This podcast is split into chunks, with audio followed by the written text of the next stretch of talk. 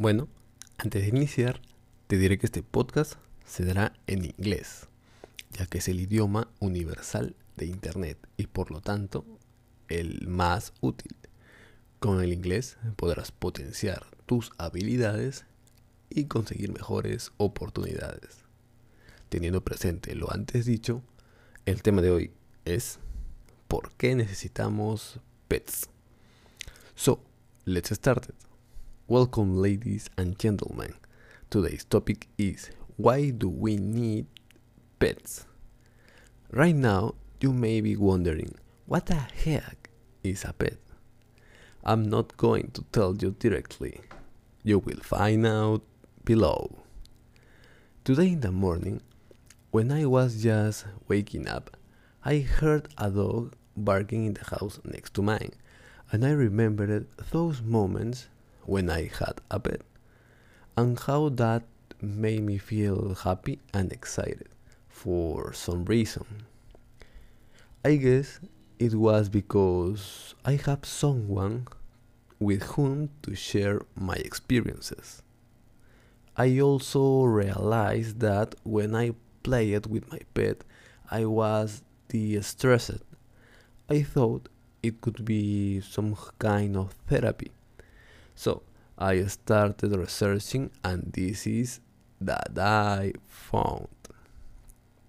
But before to tell you this point, I need to present my sponsor and it's me. yeah, me. Por cierto, si no entendiste nada de lo que dije, o si entendiste solo parte de lo que dije y te gustaría practicar e incrementar tu habilidad para hablar inglés, puedes ponerte en contacto conmigo. Si me estás escuchando por YouTube, puedes ir al enlace de la descripción o al comentario fijado. Y si me escuchas en otras plataformas, recuerda que también estoy en Spotify y Google Podcast como Kevin Arnold. puedes comunicarte conmigo al WhatsApp más 51 922 802 605 donde podrás, donde podrás eh, ponerte en contacto conmigo y hacerme las preguntas que gustes sobre el curso de conversatorio en inglés que estoy realizando. Ver el nivel en el que te encuentras y me haré cargo personalmente para que mejores tu habilidad hablándolo y puedas conseguir pronto eso que tanto deseas. So, let's continue.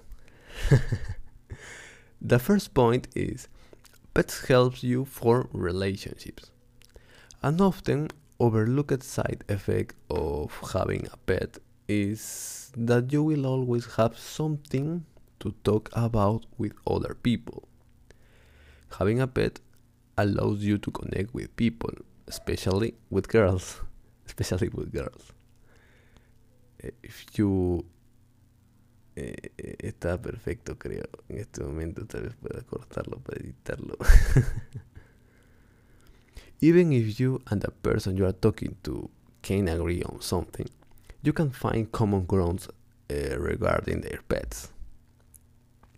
The two of you might be that sorry the two of you might even be able to exchange advice about the best pet foods, good places to play, and training techniques.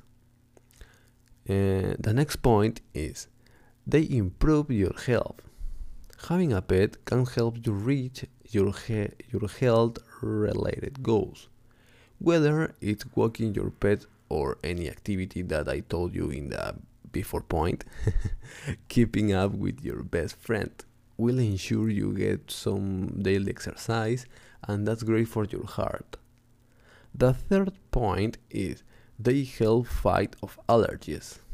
This point uh, might seem totally the opposite, but it's true.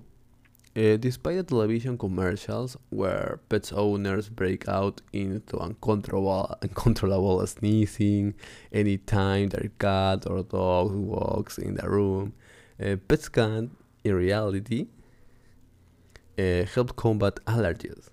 All the people, even children, who are exposed to animal allergens for a certain period, to pet dander or any other animal allergens, uh, typically develop stronger immune systems and become capable of resisting other irritants.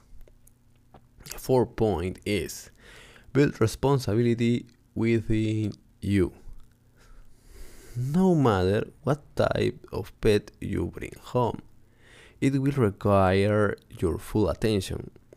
Being responsible for another living being will help you to be more responsible for the rest of your life. This is important. In life, it's necessary to be orderly and responsible to meet our goals and objectives. Having a pet will benefit you, it will teach you the value of routine, good habits, and constant responsibility. Uh, with this, you will achieve all your goals. In short, a pet is a great way to start.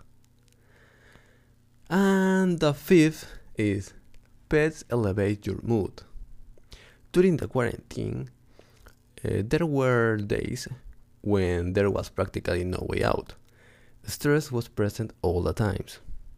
This can happen again. So, what can you do about it?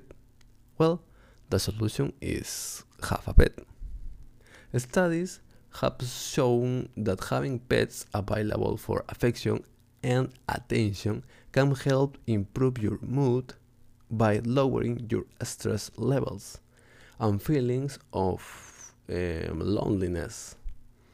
and now I give you a surprise. Yeah, I give you an extra point. Mm, ok, lo diré en español. Eh, bueno, te voy a dar eh, no uno, sino dos puntos extra.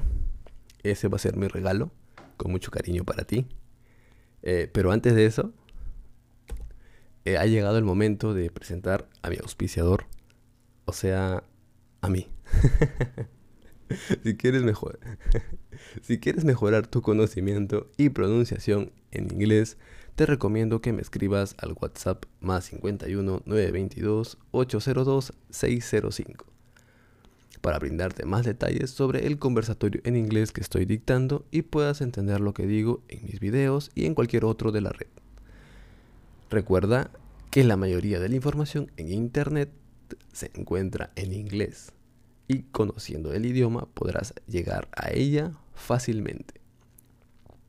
So, let's continue with the two extra points. Extra point number one can, can also be the inspiration for great creative works. Who? Pets. Pets inspire people in various ways.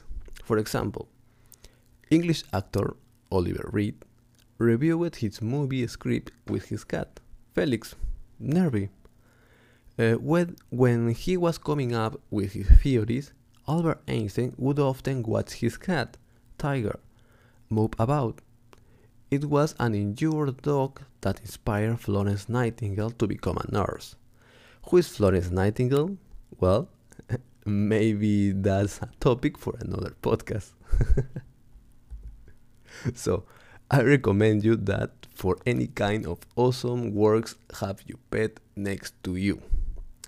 And extra point number two owning a pet can make you a better person. According to a study, owning a pet can make you a better person, or as a minimum, make you think you are. Of those surveyed for the study, eh, 93% of pets owners said they could easily name at least one way their pets had made them a better person. I told you some of them before, including making them noticeably more patient or affectionate. In short words, have a pet is the best form to be a better person. That's it for this podcast, guys and girls. I will hope to see you in the next episode. Thank you so much for watching.